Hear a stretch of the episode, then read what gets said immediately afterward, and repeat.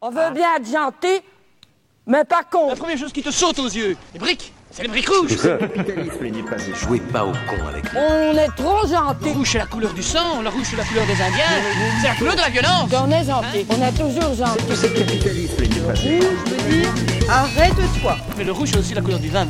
Le vin qui dit vin dit pot de vin. Parce que tout ça c'est magouille et compagnie, c'est politico. euh, tu vois, c'est c'est des, des histoires de fric. Je vote pas pour les capitalistes, hein. Bon, je suis ouvrier. On est trop gentil. Madame, Monsieur, bonjour, il est 8h, vous êtes à l'écoute de Radio Campus, nous sommes le lundi 15 janvier 2018 et bouclez vos ceintures, nous passons au rouge aujourd'hui sur la thématique hautement rigolote du, du, du chômage, de la précarité. Merci gros dada pour tes blagues et pour ton t-shirt. Merci, merci les enfants. Aujourd'hui, pour m'accompagner, eh bien, une chouette, une chouette bande de déglingos avec Jean-Jacques, l'homme qui a un titre de chronique qui ressemble à un nom de meuble Ikea, Vlalvlog. Vlalvlog avec Jean-Jacques, Laurent Sanlidi pour euh, Dans le Rouge sur l'histoire du chômage. Euh, la- L'équipage sauvage avec Sabrina, Aline, Salut gros Marie dada. pour se délivrer de Deliveroo. Enfin, on fera un meilleur jeu de mots tout à l'heure.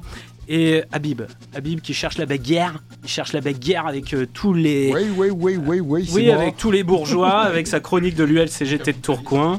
Euh, et Joe, pour sa chronique euh, Feu de camp, Feu de cheminée. Joe le Bolcho pour Angela Davis, Working Class Hero. Mais pour l'heure, Seb, on te retrouve avec ton équipe. Oui, c'est la, c'est le troisième part de marché. Le premier, on l'avait diffusé dans l'émission L'Or de le Maître qu'on salue au passage. Et donc, c'est la troisième fois qu'on va sur le marché de Collier pour euh, vous interroger.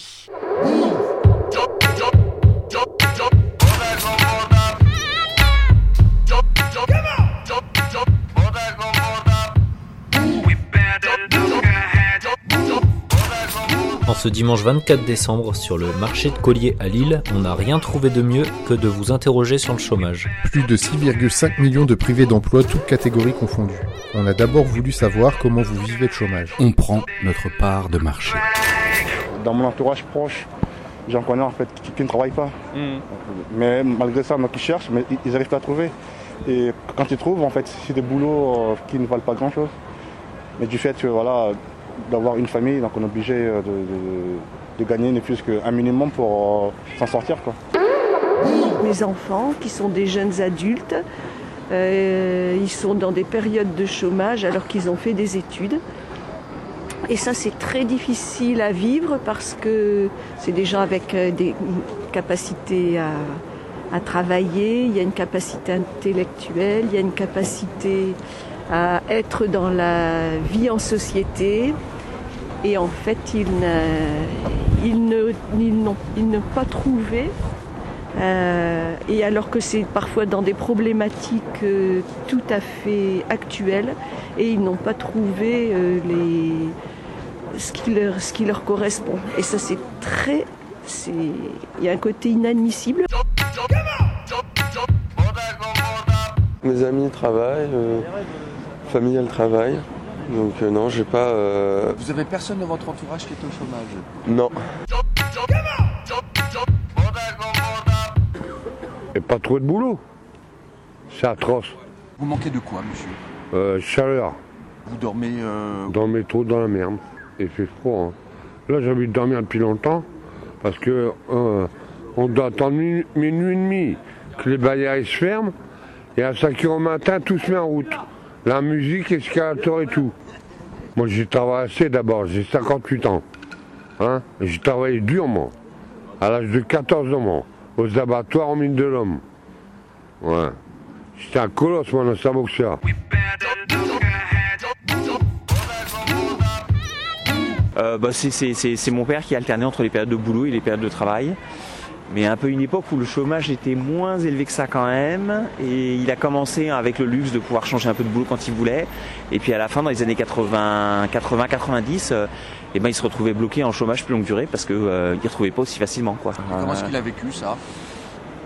Très mal, très mal, très mal, euh, très mal. Et puis il s'est un peu renfermé sur lui-même. Et puis, euh, et puis au début, il a joué le jeu. Il a fait un peu semblant de chercher de trouver du boulot. Ou, ouais, je crois qu'il faisait quand même. Moi, j'étais jeune, hein, mais il faisait un peu semblant de partir au boulot et de revenir euh, et d'être absent à des horaires un peu habituels, quoi. et jusque ce qu'à un moment ça décroche vraiment et puis euh, il commence à traîner, à, traîner, enfin excusez-moi, hein, je veux dire c'est pas traîner, mais ouais être à la maison et puis euh, un peu en stand-by quoi. Ben c'est pas, qu'est-ce qui est le plus embêtant, c'est quand on cherche du, travail, quand on cherche du travail et qu'on vous dit non, non, non, non, et ou bien qu'on va à Pôle emploi et qui te, et on a, il te donne un CV et qui t'envoie à droite et à gauche à droite et à gauche parce que pour trouver le travail qui nous convient pas. Apparemment, le chômage ne vous a pas épargné dans la sixième puissance économique mondiale. Ce produit, cet outil du capitalisme, est le fléau des travailleurs et une aubaine pour le grand patronat. Mais alors, selon vous, d'où vient le chômage et que voyez-vous comme solution Pour une partie, je pense peut-être un manque de, euh, de... On pousse pas assez les gens à... Euh, prendre différentes formations euh, professionnalisantes plus tôt. Et peut-être qu'il y a plein de gens qui font des études qui n'amènent pas un boulot ensuite. On pousse pas beaucoup vers des, vers des formations professionnelles. Il faut faire bac ci, bac ça. Et, et peut-être qu'il y a des, il y a des filières qui aboutissent pas à des, à des métiers. Mais ce qui est sûr en fait, tout passe par la formation. Dans le sens où en fait, euh, beaucoup de gens en fait, font des études mais qui n'est pas en adéquation avec euh, le marché du travail. Donc mm. du coup, ils n'arrivent pas à trouver en fait, dans leur domaine d'études. Alors qu'en passant par euh, une formation, donc il y a moyen de, trouver autre chose. Mais c'est d'abord en fait l'envie, parce qu'en fait beaucoup se plaignent de ne pas avoir du boulot mais ne font pas en fait les efforts euh, nécessaires pour acquérir ce, boulot-là. Bah, euh, il y a des localisations déjà. Quel serait le remède au chômage Accepter euh, des irrégularités dans, les, actions, la capacité de changer de métier, la capacité de ne pas mettre l'économie en premier mais comme un outil et pas comme un objectif en soi, enfin plein de choses qui sont à la fois politiques et individuelles. Donc il y a plein de façons de s'y prendre. une guerre ou une révolution. Et ça va venir. Vive l'abbé Pierre et vive De Gaulle. Hein? Pour réaliser ce qu'on produit, euh, il fallait beaucoup de la ressource humaine, il en fallait beaucoup. Aujourd'hui, il en faut moins avec les machines, etc. Donc on est, de mon point de vue, dans une surproduction de bien matériel. Et euh, mes engagements politiques euh, depuis tout le temps euh, n'ont pas réussi à... ça n'a fait que creuser les inégalités depuis que je connais Radio Campus et avant. Vous voulez dire que c'est de la faute de Radio Campus s'il y a un creusement des inégalités en France? Non, c'est que vous vous rendez compte que même avec même avec tant d'années, oui, avec tant d'années euh, d'engagement, euh, ça n'est absolument pas suffisant. Le travail, ceux qui en ont, on est mort de travail. Là, franchement, moi, si je pouvais aller, aller à la retraite, ce serait parfait. J'aurais aucun problème. Euh, mais je ne peux pas. Je ne peux pas.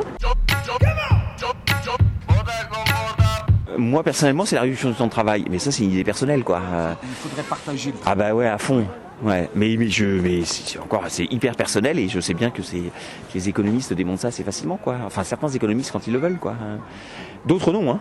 Donc euh, ça, se, ça peut se justifier, mais euh, moi je pense qu'il n'y a plus assez de travail pour tout le monde. Pour, dans le bon sens du terme, hein. c'est pas fataliste que je dis ça, hein. c'est pas en pleurant la valeur travail, hein. c'est euh, dire que on a des gains de productivité et tout, donc ça servira. on pourrait, on pourrait assurément travailler moins pour gagner peut-être un chouïa moins, mais on gagnerait, vous voyez ce que je veux dire, si on perd, euh, je sais pas, 20% de travail chacun et on perd 10% de salaire. Alors je dis ça parce que moi je suis, je suis relativement tranquille dans mon boulot et, euh, je gagne suffisamment, quoi. Mais euh, je sais bien que c'est pas audible par tout le monde et, et j'ai pas dit pour tous les revenus. Enfin, vous voyez ce que, enfin, ça demande vachement de développement, tout ce que je dis, quoi.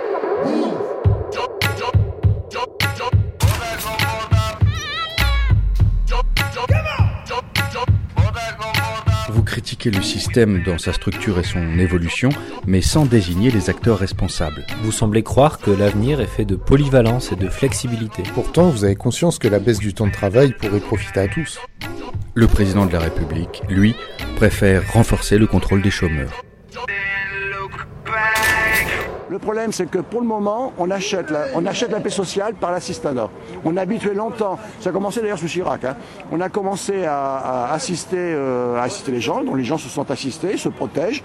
Le problème, c'est que euh, pour moi, c'est dangereux, parce que ça, ça anticipe quoi Des événements qui un jour ou l'autre vont éclater.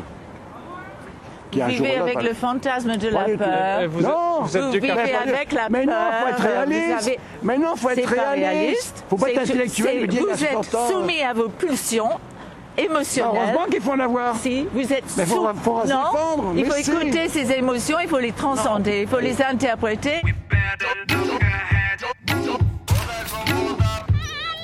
C'est des conneries, Je- je- j'entends bien les trucs, il y a 200 000 postes qui sont pas pourvus et tout, mais euh, entre 200 000 postes qui sont pas pourvus et 1 million 5 ou 2 millions de chômeurs, euh, je dis 3 millions 5, bon, donc euh, qu'on arrête de nous raconter des blagues. Enfin moi, je dire, objectivement, c'est pas possible de tenir ce discours, quoi, puisque c'est bien un rapport de 1 à 10, euh, même de 1 à 15, là, de ce que vous dites, donc donc donc c'est bien la ça sert c'est débile. Aujourd'hui, le, le- le recours qu'ont les personnes pour arriver à se protéger de la de l'agressivité sociale, l'agressivité de l'État, eh bien, c'est de ne plus avoir affaire à la aux droits auxquels ils ont droit, pour ne rien devoir, hein. Parce que- on les met dans une culpabilité. Notre société ne laisse de place, au fond, à personne. On est, on est devenu des citoyens en concurrence. Peu plus d'un électeur sur deux s'est abstenu. Qu'est-ce que l'abstention?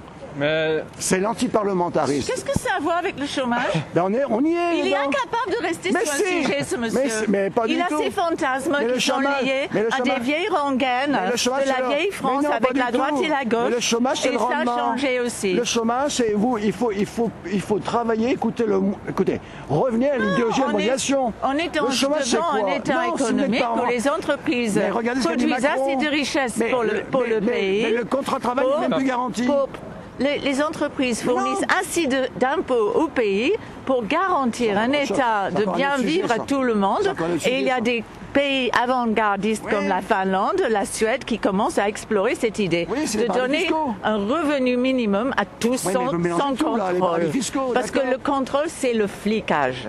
Et cette ambiance de flicage, de contrôler encore plus les chômeurs, alors qu'ils sont, ils n'ont pas demandé on a dans la situation on économique où ils sont, on mais on continue d'entretenir on le vieux si on système où il faut travailler alors qu'il n'y a pas d'emploi. Donc, il n'y a pas d'emploi, c'est tout.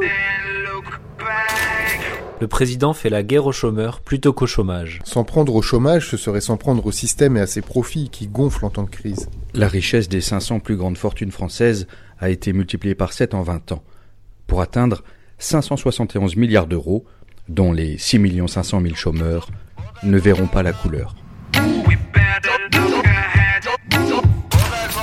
On passe au rouge sur Radio Campus Lille 106,6 en modulation de fréquence.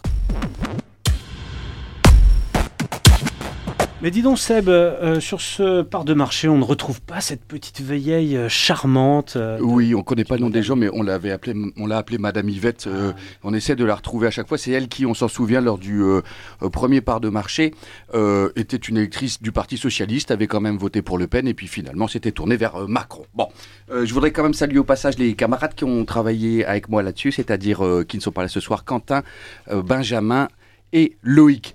Et puis, rajouter juste un petit truc, c'est que euh, c'était très particulier ce part de marché parce que finalement, on n'a trouvé personne qui disent ce qu'on avait nous envie d'entendre, c'est-à-dire le chômage c'est un outil du capitalisme pour mettre la pression sur les salariés. Personne ne l'a ne l'a dit ça. Bon, euh, voilà, c'est tout. C'était un peu un peu particulier. Merci Seb. Euh, Est-ce que ici quelqu'un veut réagir? Laurent Laurent. En fait, euh, moi je réagissais plutôt au, au monsieur sur le marché qui disait que euh, le partage du temps de travail c'était une idée personnelle. Bah, moi je trouve qu'elle est plutôt partagée cette idée. Je sais pas, vous les copains, vous, vous en pensez quoi? Rien. Non, pas Rien, là, là, Rien. rien, rien. Vous êtes contre, vous êtes pour euh, Exprimez-vous, allez-y. Non, moi je suis plutôt pour le partage du fric, mais pas, pas le travail. Sabrina, tu voulais dire quelque chose là Oui, moi je trouvais ça euh, assez intéressant le témoignage de cette dame en fait qui parle de la conception des machines, euh, qui est effectivement censée créer des nouveaux métiers. Il faut pas oublier que Macron nous l'avait quand même promis en fait avec la révolution numérique. Et euh, on voit bien que les gens se rendent compte que c'est quand même euh, du pipeau et qu'on les manipule complètement quoi. Ben oui, merci Sabrina. Est-ce que quelqu'un veut rajouter quelque chose ou? Mais Non, c'est oui, bon. ras-le-bol de ceux-là qui sont infoutus de résoudre le problème du chômage et qui tapent dans la gueule des chômeurs à longueur de journée. Joel Bolshaw, mesdames, messieurs, Joel Bolshaw. Oui, il faut dire que quelques jours, trois jours après qu'on ait pris ces sons, euh, le Canard enchaîné a publié une- la confirmation, hein, on le savait déjà, mais que le président Macron va maintenant euh, euh, augmenter le contrôle des chômeurs, c'est-à-dire précisément en fait augmenter les conditions d'obtention de, de l'indemnité. Mais, chers auditeurs, il est plus que temps de retrouver Jean-Jacques, pour l'heure, avec Vla le Vlog, ce- cette petite chronique. V'là le? Vla, Vla le Vlog. Tu peux le dire trois fois très vite. Vla, vla, vla, vla, vla, vlog. Oui, oui, je peux le dire, bien sûr, je peux le dire. Jean-Jacques. Bon, bon, je peux parler ici ou quoi? Ouais, bien sûr. Je vous ai parlé lors de la dernière émission de quatre youtubeurs politiques, mais la référence d'urgent du genre, ça reste Usul, avec des chroniques hebdomadaires actuellement sur Mediapart. Il faisait il y a quelques années un travail sur Bernard Friot à propos du revenu de base et du salaire à vie. Bah oui, parce que si on parle du chômage, il faut aussi parler de son pendant, l'emploi. Pour résoudre le chômage, doit-on espérer le plein emploi, y, renon- y renoncer définitivement avec le revenu de base ou l'entendre absolument avec l'idée du salaire à vie que défend Bernard Friot? Premier constat, avec l'automatisation, il y a moins de travail salarié à distribuer.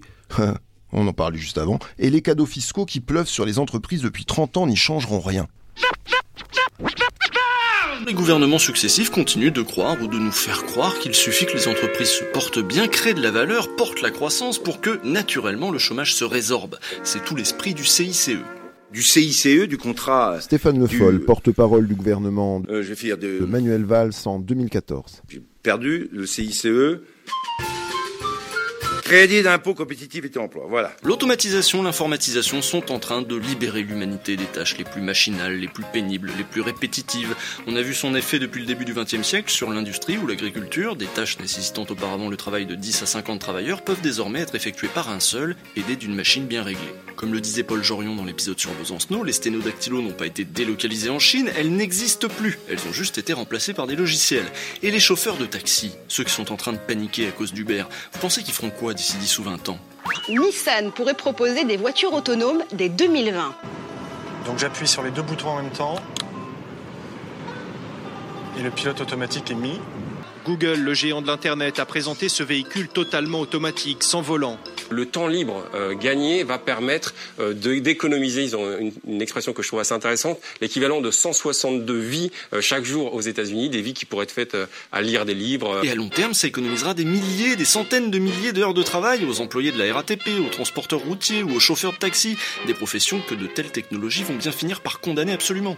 C'est comme si la bataille pour l'emploi était une bataille perdue d'avance. La croissance capitaliste ne semble pas en mesure de fournir les millions d'emplois manquants, à moins de multiplier les jobs à 1 euro, les contrats zéro heure et autres formes d'emplois précaires comme ceux qui prolifèrent chez nos voisins anglais, allemands ou portugais, comme autant de solutions provisoires à un problème qui va se poser avec de plus en plus de gravité d'année en année.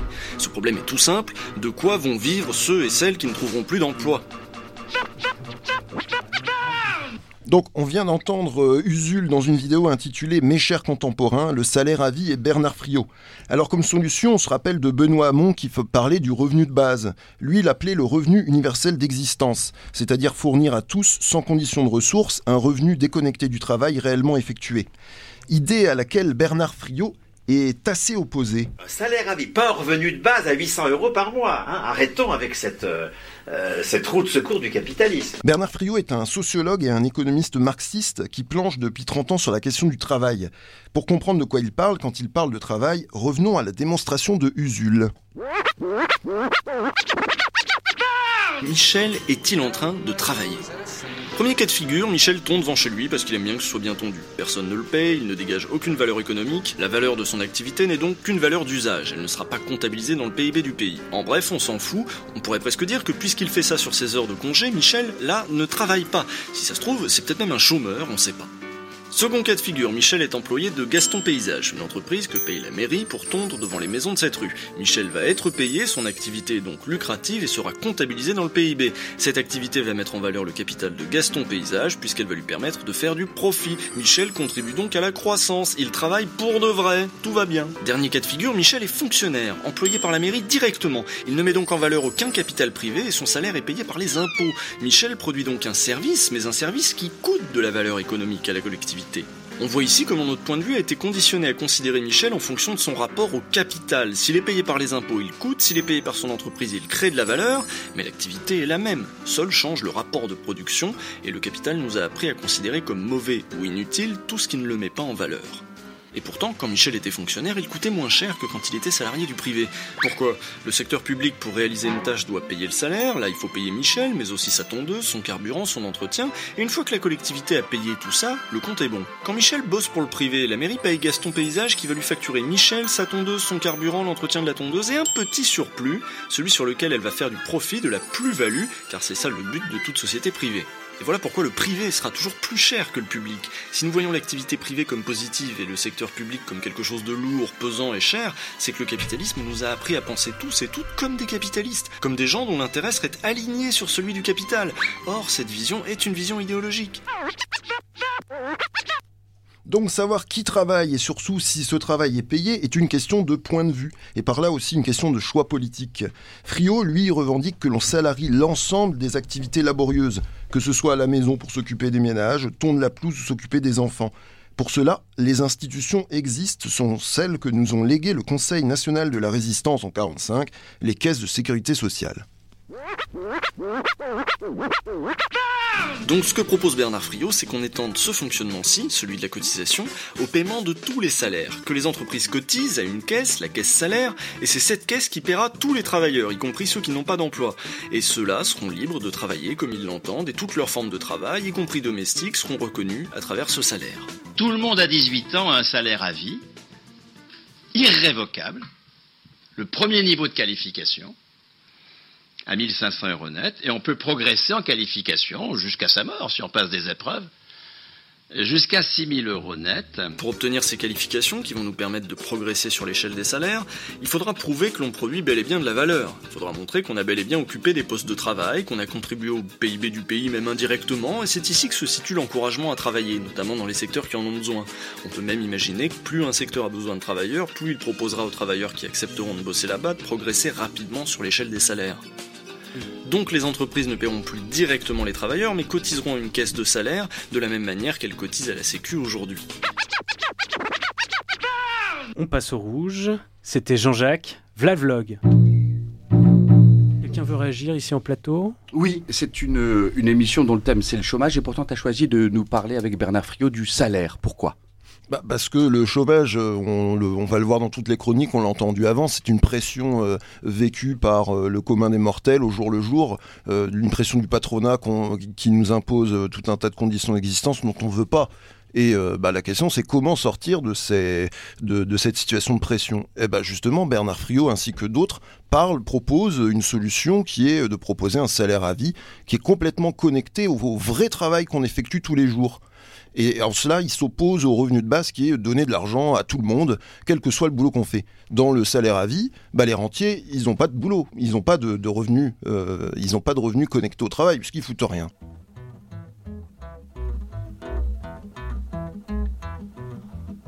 J'ai un fils enragé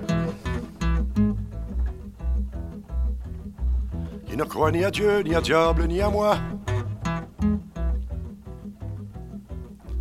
J'ai un fils écrasé par les temples à finances où il ne peut entrer et par ceux des paroles d'où il ne peut sortir.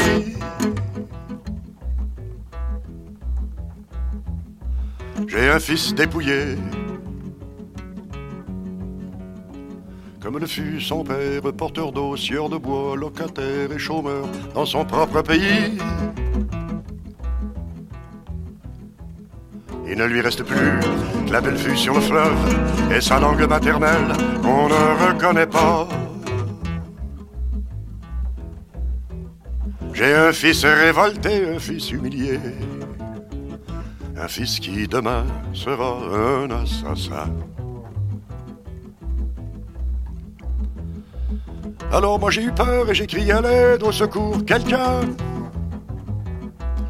Le gros voisin d'en face s'est accouru, armé, grossier, étranger, pour abattre mon fils une bonne fois pour toutes, et lui casser les reins, et le dos, et la tête, et le bec, et les ailes, alouette. Ah Mon fils est en prison. Et moi je sens en moi, dans le tréfonds de moi, pour la première fois, malgré moi, malgré moi, entre la chair et l'os, s'installer la colère. Félix Leclerc, l'alouette en colère. Et temps de retrouver un couple de gauche qui se parlent de gauche dans leur cuisine de gauche. L'histoire du chômage, Laurent. Avec des invités de droite. Vous êtes dans le rouge. C'est dit. La reprise économique est en marche. On envisage même une progression de l'activité autour de 2%. Attention, pas de quoi assurer une baisse significative du chômage. Une croissance qui ne crée pas d'emploi, c'est étrange. Pas tant que ça. Tu vois cette éponge? Eh bien, Manu Macron, il utilise les deux côtés de son éponge. Il caresse les investisseurs en promettant croissance avec la partie douce et avec le côté vert. Il gratte les travailleurs à grands coups de déréglementation du travail. Il s'acharne sur les chômeurs en leur promettant encore et toujours plus de contrôle. Comme s'il n'avait que ça à faire. Il commence vraiment à emboîter le pas à Sarko, ton Manu. Tout en assurant la continuité avec la politique de François Hollande qui lui avait préparé le terrain avec sa loi travail. Si on s'amuse à énumérer tous les politiques qui déclarent lutter contre le chômage en s'acharnant sur les pauvres, on peut remonter loin. Écoute ce que Pompidou disait en 1967. Dans le passé récent, nous ne connaissions pas le chômage, sauf en période de crise internationale généralisée, parce que nous n'étions pas une société industrielle moderne. Et par conséquent, à partir de maintenant, nous devons considérer l'emploi comme un problème permanent. Et pour y pallier, il annonçait déjà ses recettes. Nous vivrons, et l'économie française, et les industriels et les commerçants français doivent vivre désormais dans la préoccupation permanente. Il s'agit de se dire qu'ils sont toujours menacés par la concurrence, qu'il faut toujours qu'ils fassent mieux, qu'il faut toujours qu'ils produisent à meilleur compte, qu'ils vendent la meilleure marchandise à meilleur prix, et que c'est ça la loi de la concurrence et la seule raison d'être du libéralisme. Car si ça n'est pas ça, je ne vois pas pourquoi on se livrerait à euh, ce genre de spéculation et pourquoi on prendrait tous ces risques et tous ces dangers. Déréglementer le droit du travail pour créer de l'emploi. On connaît la musique, mais c'est pas sûr que ça marche. Si ça avait été le cas, on aurait vu le résultat. Depuis les années 70, on multiplie les dérogations au droit du travail. On complexifie le système juridique. On transforme les droits collectifs, ce qui nous protège en tant que travailleurs, en droits individualisés soumis aux contraintes du marché. Résultat, ces dérogations n'ont eu aucun effet sur la création d'emplois pérennes. En revanche, les CDD, l'intérim, le temps partiel, autrement dit la précarité, se sont généralisés. C'est vrai qu'avec le recul, s'il y a une entreprise qui n'a jamais cessé de produire en France, c'est bien la fabrique du chômage. Son carnet de commandes a littéralement explosé, parti de rien, à peine 3% en 1975. Cette fabrique en pleine expansion a su imposer à tous les travailleurs de France son slogan Baisse la tête et tais-toi. Bien sûr, il y a eu des hauts et des bas.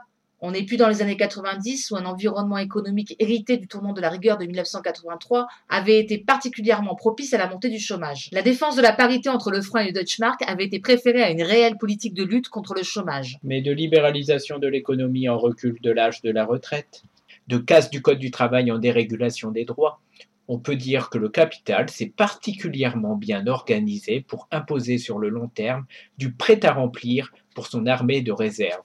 On dénombre aujourd'hui 3,5 millions de chômeurs. Et encore, c'est sans parler des petits arrangements avec les chiffres imaginés par nos dirigeants. Le taux de chômage annoncé est régulièrement minoré. Tu peux y ajouter les 2 100 000 travailleurs qui n'exercent qu'une activité réduite, alors qu'elles sont désireuses d'un travail à temps plein, les 300 000 chômeurs habitants dans les départements d'outre-mer, et toutes les personnes non inscrites à Pôle emploi. Ces chiffres écrasants ont conquis la préoccupation de chaque travailleur au point de faire oublier que le chômage de masse n'est pas une fatalité. En 1968, les accords de Grenelle ont permis de lutter plus efficacement contre le chômage, comme le reconnaît d'ailleurs Édouard Balladur dans cet enregistrement. Lorsqu'on a présenté les décisions prises en mai 68 comme ayant conduit à des conséquences économiques tout à fait néfastes, en fait, on s'est complètement trompé. On peut dater de mai 1968 et de Grenelle, par la distribution de pouvoir d'achat à laquelle on a procédé, euh, une sorte de renaissance de la croissance en France qui a duré jusqu'à la fin de 1973. Je vous demande de vous arrêter. Si même un libéral comme Doudou le reconnaît, une politique de sortie du chômage est bel et bien possible.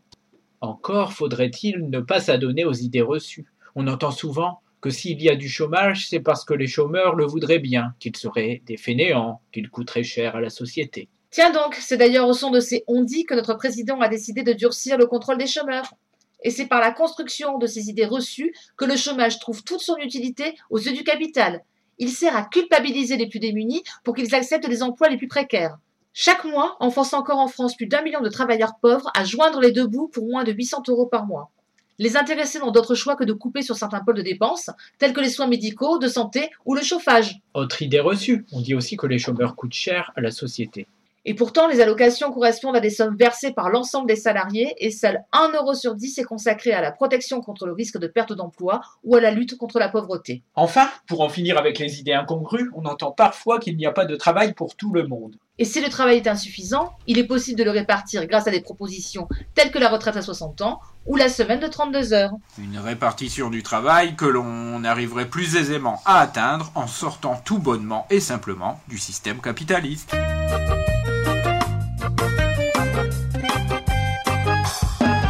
On passe au rouge sur Radio Campus. Vous pouvez retrouver cette émission euh, pendant 8 semaines en podcast sur campuslille.com.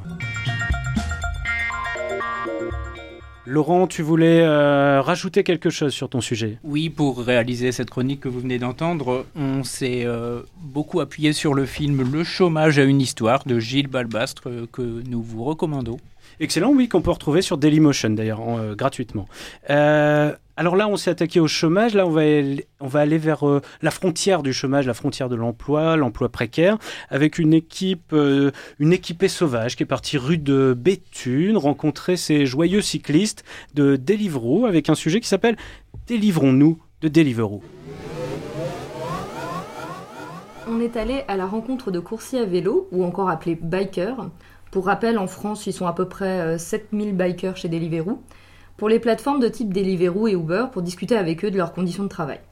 Alors Deliveroo, pour ceux qui ne connaîtraient pas, mais j'en doute quand même, c'est une entreprise britannique qui propose un service, se faire livrer à domicile des repas proposés en restaurant. Les livreurs sont à vélo, ils ont un statut d'auto-entrepreneur imposé par Deliveroo, et ce qui permet à ce dernier de ne pas avoir à payer les charges sociales. Exemple chômage, retraite, les arrêts maladie, les congés payés, ou encore de ne pas avoir à garantir le salaire minimum. Les livreurs Deliveroo sont de différents profils. Ceux que nous avons rencontrés sont jeunes, étudiants et pour la plupart étrangers. Ils ont besoin d'argent, c'est leur premier travail, ils sont attirés par le côté flexible de l'emploi qu'ils acceptent en dépit de sa précarisation. Écoutons-les sur leur situation. On travaille à notre guise. Ouais. On est, on est, on a soi-disant, c'est flexible. Il faut juste sélectionner des shifts à l'avance. Enfin, tu préviens que tu vas travailler de telle heure à telle heure. Comme ça, on te réserve le shift. Et comme ça, tu peux travailler à l'aise. Ce qui m'arrange, moi, je voudrais bien travailler autre chose, mais avec ça, je peux travailler quand je veux. Même si je travaille pas, ils vont rien me dire. J'ai des examens, par exemple, le mois passé, décembre, j'ai pas travaillé du tout. Et... Et ça te convient Ouais, ça me convient. Ah, J'aime bien, c'est- ça me permet de faire du sport en même temps et je travaille quand tu veux. Euh, C'est la mondialisation, c'est ce qu'ils appellent l'ubérisation. C'est comme si je payais ma flexibilité. en fait. La flexibilité. C'est donc l'argument phare qu'utilise Deliveroo pour séduire ces jeunes à la recherche d'emploi. À cet argument s'ajoute à cela l'indépendance. En gros, vous n'aurez pas de patron et les rémunérations attractives. Et justement, écoutons-les sur les rémunérations proposées par Deliveroo et Uber. C'est des business en fait. Ouais. Par exemple, la commande coûte 6 euros, Uber, elle prennent 1,30€. D'accord. Toi, le reste. Si je fais deux commandes, tant mieux pour moi. Si j'en fais plus, c'est bien pour moi. Ouais. Si j'en fais pas, bah tant pis. Les bikers Deliveroo sont donc payés à la course, soit exactement 5 euros la course. Pour Uber, c'est entre 3 et 4 euros en fonction de la distance. Il faut savoir que ce mode de rémunération est plutôt récent et a fait l'objet de nombreuses manifestations cet été, puisqu'auparavant, les livreurs étaient payés à l'heure, soit 7,50 euros de l'heure, avec une prime entre 2 et 4 euros par course.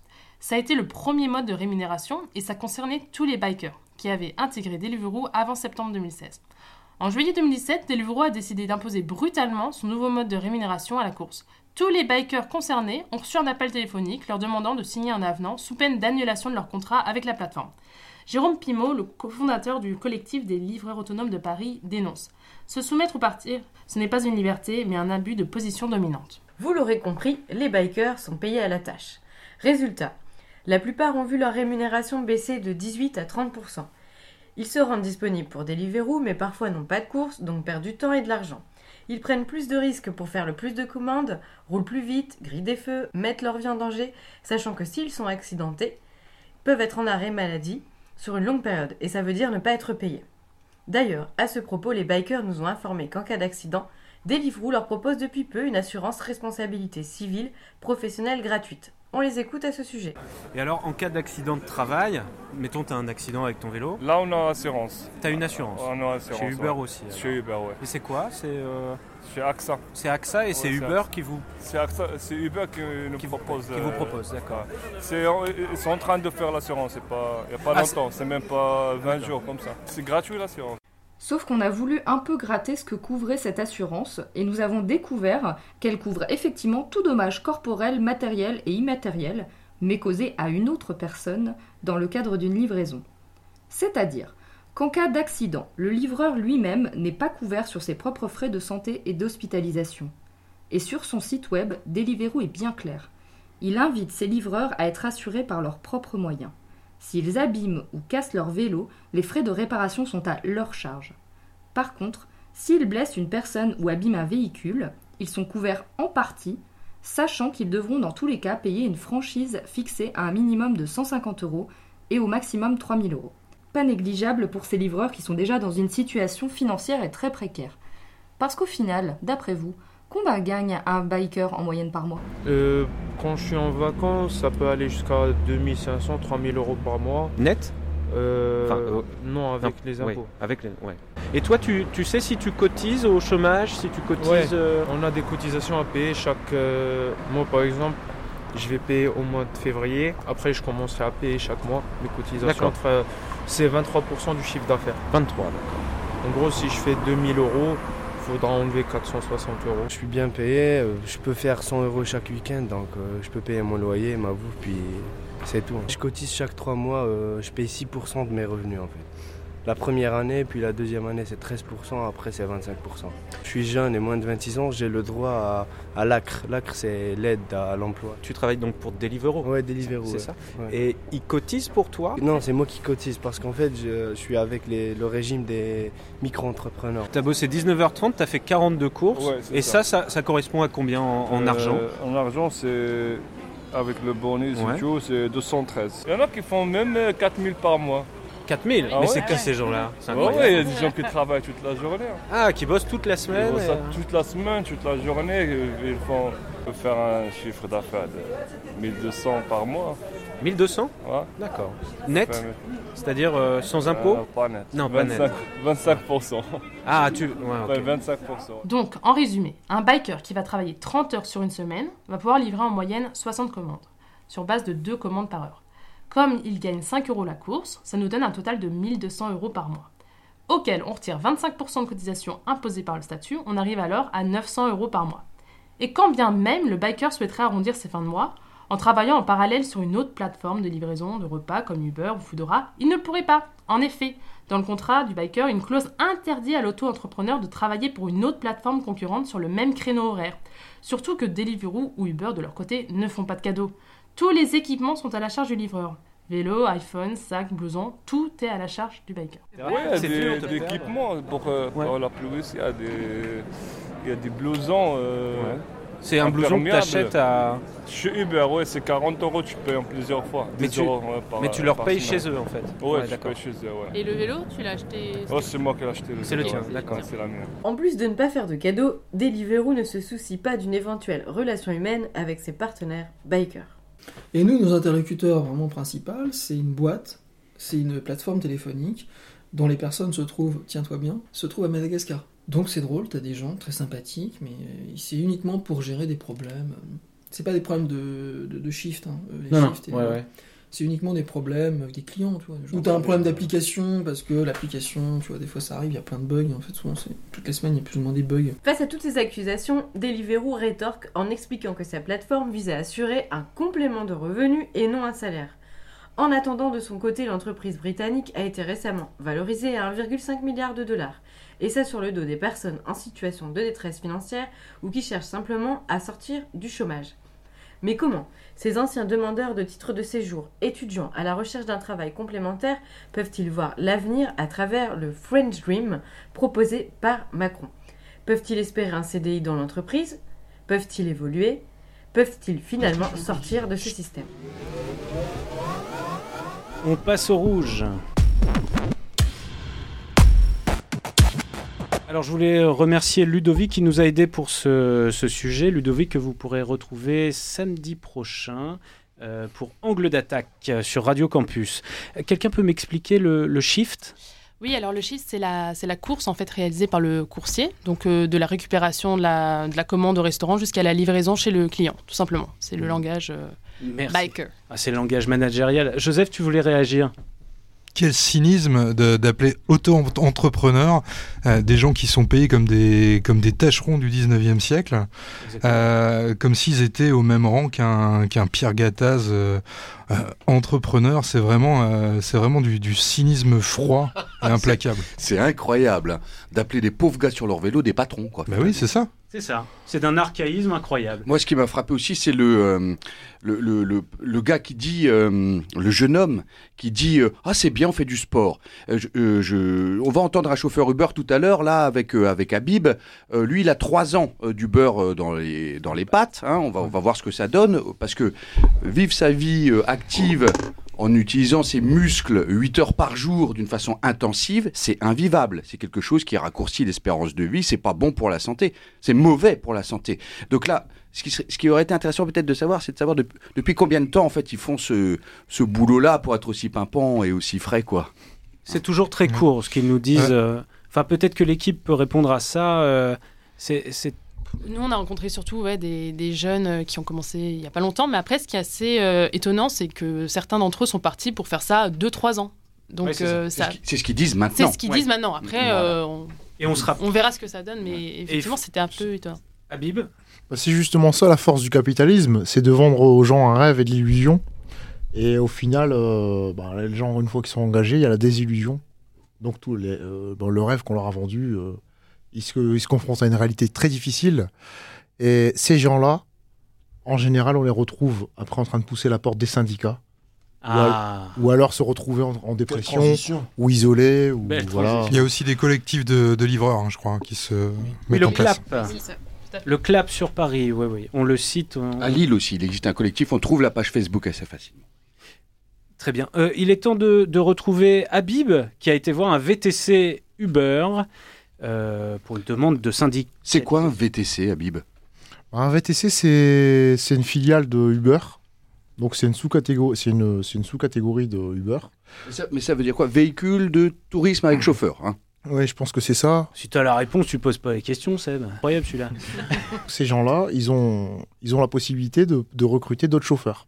Et donc les chauffeurs euh, viennent avec euh, un véhicule euh, qu'on leur prête ou euh, leur véhicule.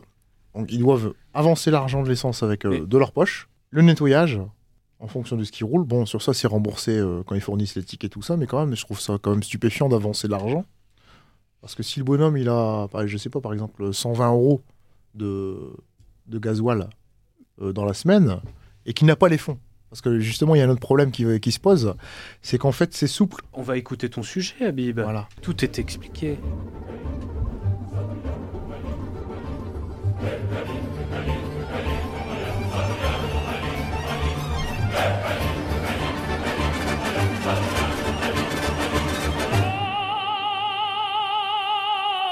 Bonjour, je m'appelle Habib, euh, je, suis secrétaire général à la CGT de Tourcoing, à l'Union locale. J'ai rencontré euh, un VTC qui souhaite euh, s'organiser syndicalement dans sa boîte et donc euh, monter, donc monter une, une organisation syndicale et être un des représentants.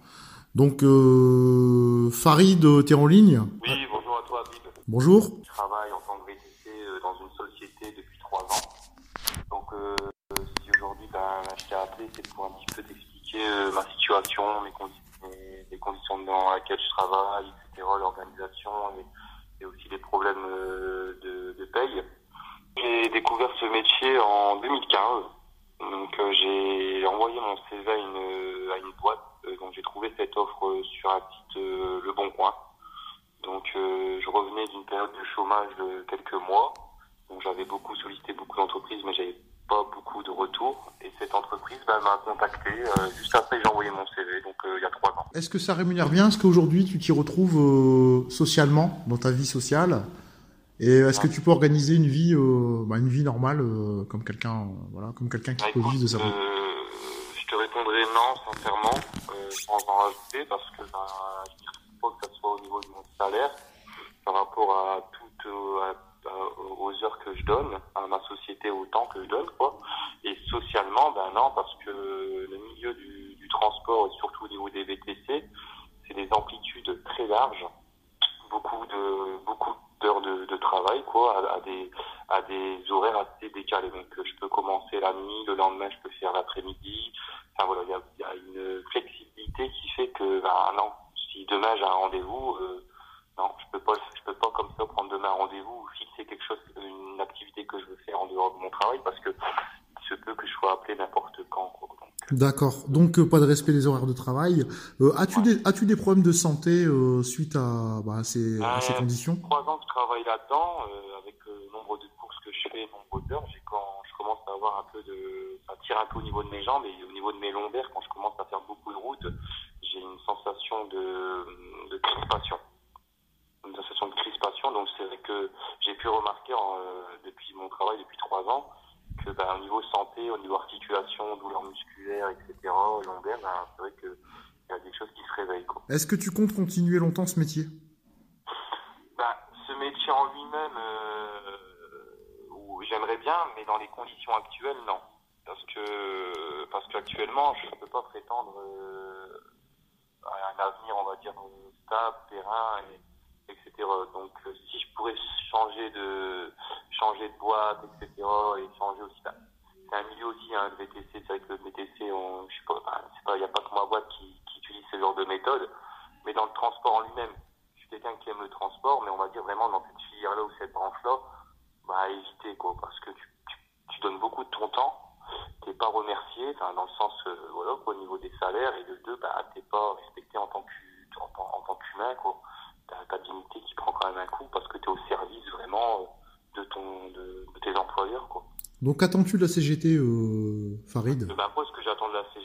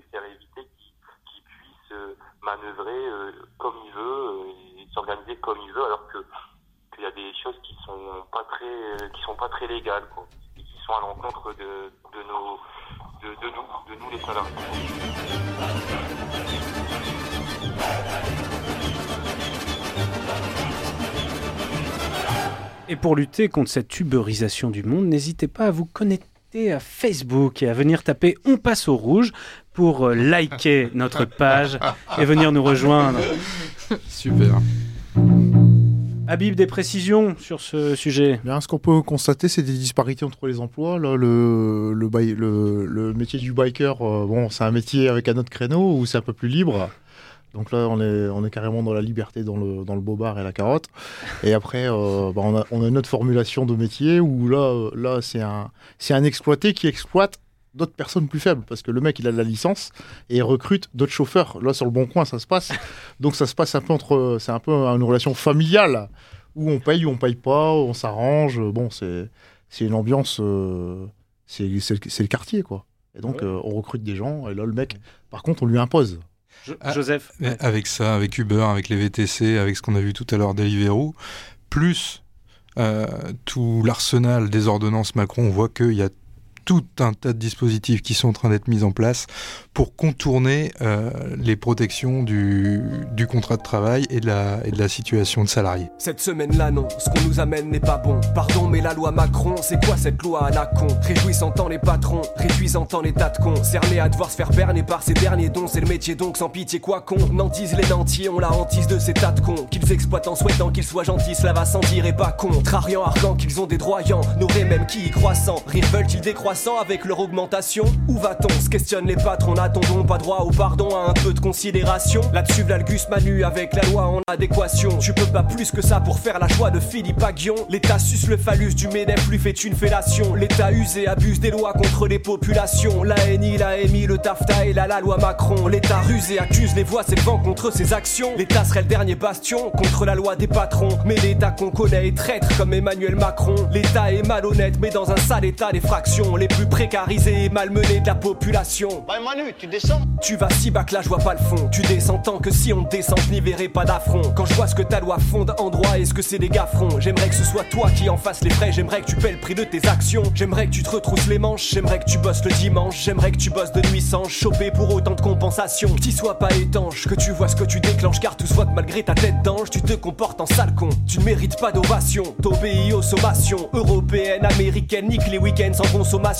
Pourquoi se reposer si on peut bosser, se poser si on peut foncer, acheter les conneries qu'on sait, entre autres actions. L'attraction du toujours plus comme mode de production, l'introduction d'une routine qui nous use jusqu'à l'acclimatation. C'est déjà le cas, mais ta loi fracon touchera le fond jusqu'à mordre à l'hameçon, même si nous craquons. Travailler plus pour produire plus et gagner plus pour acheter plus, pour travailler plus et faire gagner plus de fric au patron. Faire monter le prix des actions, qu'on invente l'élévation. Dégus spécule pendant que recule toute raison de célébration. Pour les garçons et filles qui s'échinent dans les usines de fabrication, des produits inutiles qui culminent malgré notre insatisfaction. On fulmine contre mille et une vie que rien n'illumine. On rumine les mêmes rêves qui subliment, subissent la distraction, dont on est tous victimes du fait des sollicitations incessantes de pubs envahissantes et de leurs invitations. Pressantes et oppressantes à consommer sans modération.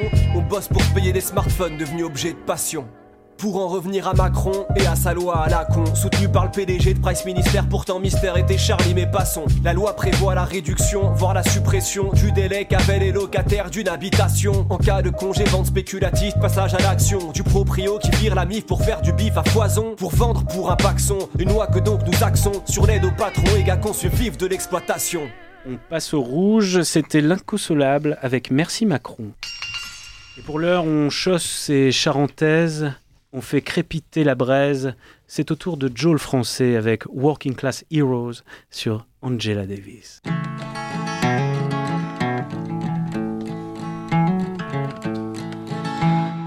Working Class Heroes, héros populaires d'hier et d'aujourd'hui, du réel ou de l'imaginaire. En juin 1972, Angela Davis est libérée. Elle a été recherchée, arrêtée, menacée de la peine de mort. L'emprisonnement aux États-Unis de la jeune femme noire communiste à la coupe afro provoque la mobilisation de milliers de personnes dans le monde. Les Rolling Stones ou John Lennon chantent son nom. Une manif réunit 100 000 personnes à Paris. Prévert, Jean Genet, Aragon, Sartre, le PCF de Georges Marchais prennent position. L'Amérique n'en est alors pas à son coup d'essai en matière de peine de mort pour punir ses opposants. La campagne de solidarité internationale fait écho à celle des années 20 pour les anarchistes Sacco et Vanzetti ou des années 50 pour les époux Rosenberg accusés d'espionnage en plein macartisme. À la différence que la campagne pour Davis est victorieuse. Si elle ne met pas un coup d'arrêt au racisme de l'Amérique, elle en a dévoilé toute la laideur et l'injustice au grand jour. Elle a éveillé les consciences. Mais dans un meeting à Memphis, Lily, elle a vu Angela Davis, Lily, qui lui dit Viens, ma petite sœur, en s'unissant, on a moins peur des loups qui guettent le trappeur. Et c'est pour conjurer sa peur, Lily, qu'elle lève aussi un point rageur, Lily. Au milieu de tous ces gugus qui foutent le feu aux autobus interdits aux gens de couleur. Angela Davis, c'est l'histoire d'une figure emblématique de nombreuses justes causes. C'est le combat contre le racisme et pour la dignité. Arrière, arrière petite fille d'esclave, elle grandit dans le même sud raciste où Rosa Parks déclencha le mouvement pour les droits civiques en refusant d'aller s'asseoir à l'arrière d'un bus. Davis a vu des enfants de son voisinage tués par un attentat du Ku Klux Klan. Les coupables ne sont pas inquiétés. Elle est proche du mouvement d'autodéfense des Black Panthers, qui ont pour emblème la panthère noire, animal réputé ne pas reculer quand on l'attaque. Angela Davis, c'est le combat contre l'injustice et l'arbitraire policier. Elle est la cible d'une machination politico-judiciaire qui l'a fait figurer parmi les ennemis publics numéro un, la liste des America Most Wanted. Le FBI de J. Edgar Hoover l'a fait accuser sans preuve de complicité avec une tentative d'évasion armée. Lors de sa cavale, en réponse aux affiches qui la décrivent comme une terroriste, les quartiers noirs arborent l'écriteau Angela, notre sœur, tu es bienvenue dans cette maison. Angela Davis, c'est l'instruction contre l'obscurantisme. Elle utilise au profit des classes populaires noires l'accès à la connaissance qui leur est confisquée. Ses ennemis ne s'y trompent pas. Elle est exclue de l'Université de Californie sur demande du gouverneur Ronald Reagan, contre qui elle sera candidate à la vice-présidence dans les années 80 pour le Parti communiste des États-Unis. Angela Davis, c'est la solidarité des peuples contre l'impérialisme de l'Amérique de Nixon, qui mène la guerre au Vietnam à coups de napalm. Angela Davis, c'est un féminisme qui se revendique populaire, qui se veut différent de celui des bourgeoises blanches. C'est aussi la conscience que la domination masculine est présente dans toute la société, même dans nos propres organisations. Angela Davis, c'est la lutte des classes, l'union des exploités et des opprimés. Si le peuple noir doit mener lui-même sa libération, il faut combattre l'exploitation de la classe ouvrière blanche. L'adversaire à abattre, c'est le capitalisme américain.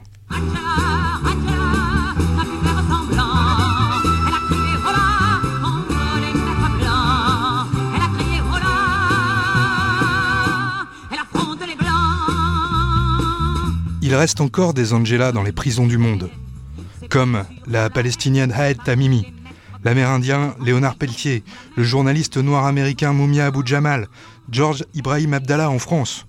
Le nom d'Angela Davis est aujourd'hui peut-être un peu moins familier aux jeunes générations en dehors des cercles militants. Elle reste une icône révolutionnaire, figure du combat d'émancipation, du combat féministe, un symbole des luttes des Noirs américains pour l'égalité. Quelque part à Lille, dans le quartier d'Oisem, un local peuplé de communistes jeunes et moins jeunes porte son nom. Du haut de ses 75 ans, elle n'est plus en haut de l'affiche, mais continue de revendiquer pour Guantanamo, la guerre en Irak, les conditions de vie dans les prisons, les assassinats de Noirs par des policiers aux USA. Face aux injustices, grandes et petites, Angela Davis rappelle que refuser de baisser la tête, c'est déjà une victoire.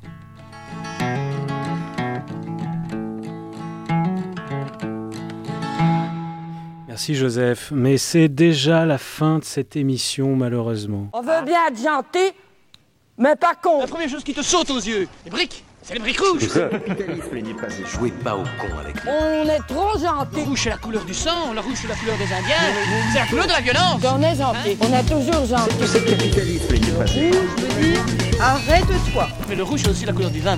Le vin qui dit vin dit pot de vin. Parce que tout ça c'est magouille et compagnie, c'est politico. euh, tu vois, c'est c'est des, des histoires de fric. Je vote pas pour les capitalistes. hein. Quoi, je suis ouvrier On est trop gentil. Au revoir à tous, au revoir Laurent, Habib, Joseph, Jean-Jacques, Calais, Salut. Sabrina, oui, Bonne Marie. semaine. On se retrouve le lundi 19 février à 8h. 8h Sur Radio Campus, c'est vachement tôt. 107,6. C'est évident.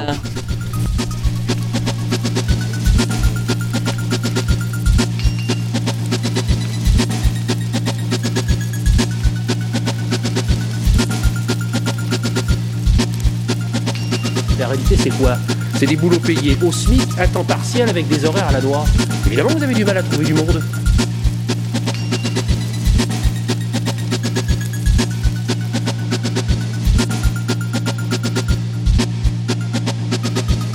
Non mais je veux dire, il y a un moment, faut aussi mettre les choses en réalité. Pierre-Édouard Magnan, Mouvement national des chômeurs et précaires. Chômeur, ce serait un espèce de jeune cadre dynamique bronzé en trottinette euh, qui serait entre deux boulots et euh, youpi en avant Guingamp et embrassons-nous Folleville.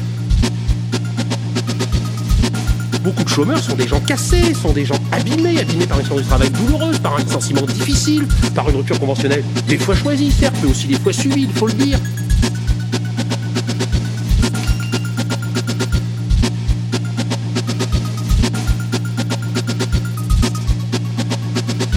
Euh, Il y a eu 3 500 000 embauches l'an dernier. Presque 3 400 000 l'ont été sur des CDD de moins de 6 mois. C'est ça aussi la réalité du retour à l'emploi dans notre pays.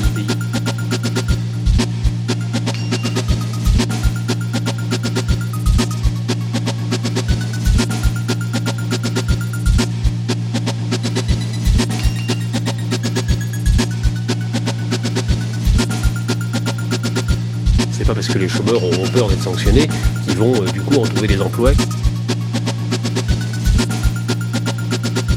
Quand on dit ça, on a l'impression qu'il y aurait euh, caché quelque part un coffre au trésor dans lequel il y aurait des centaines de milliers d'emplois et qu'il suffirait de le trouver, de l'ouvrir, de plonger dedans et, euh, et qu'on réglerait le problème du chômage. C'est pas, c'est pas la réalité.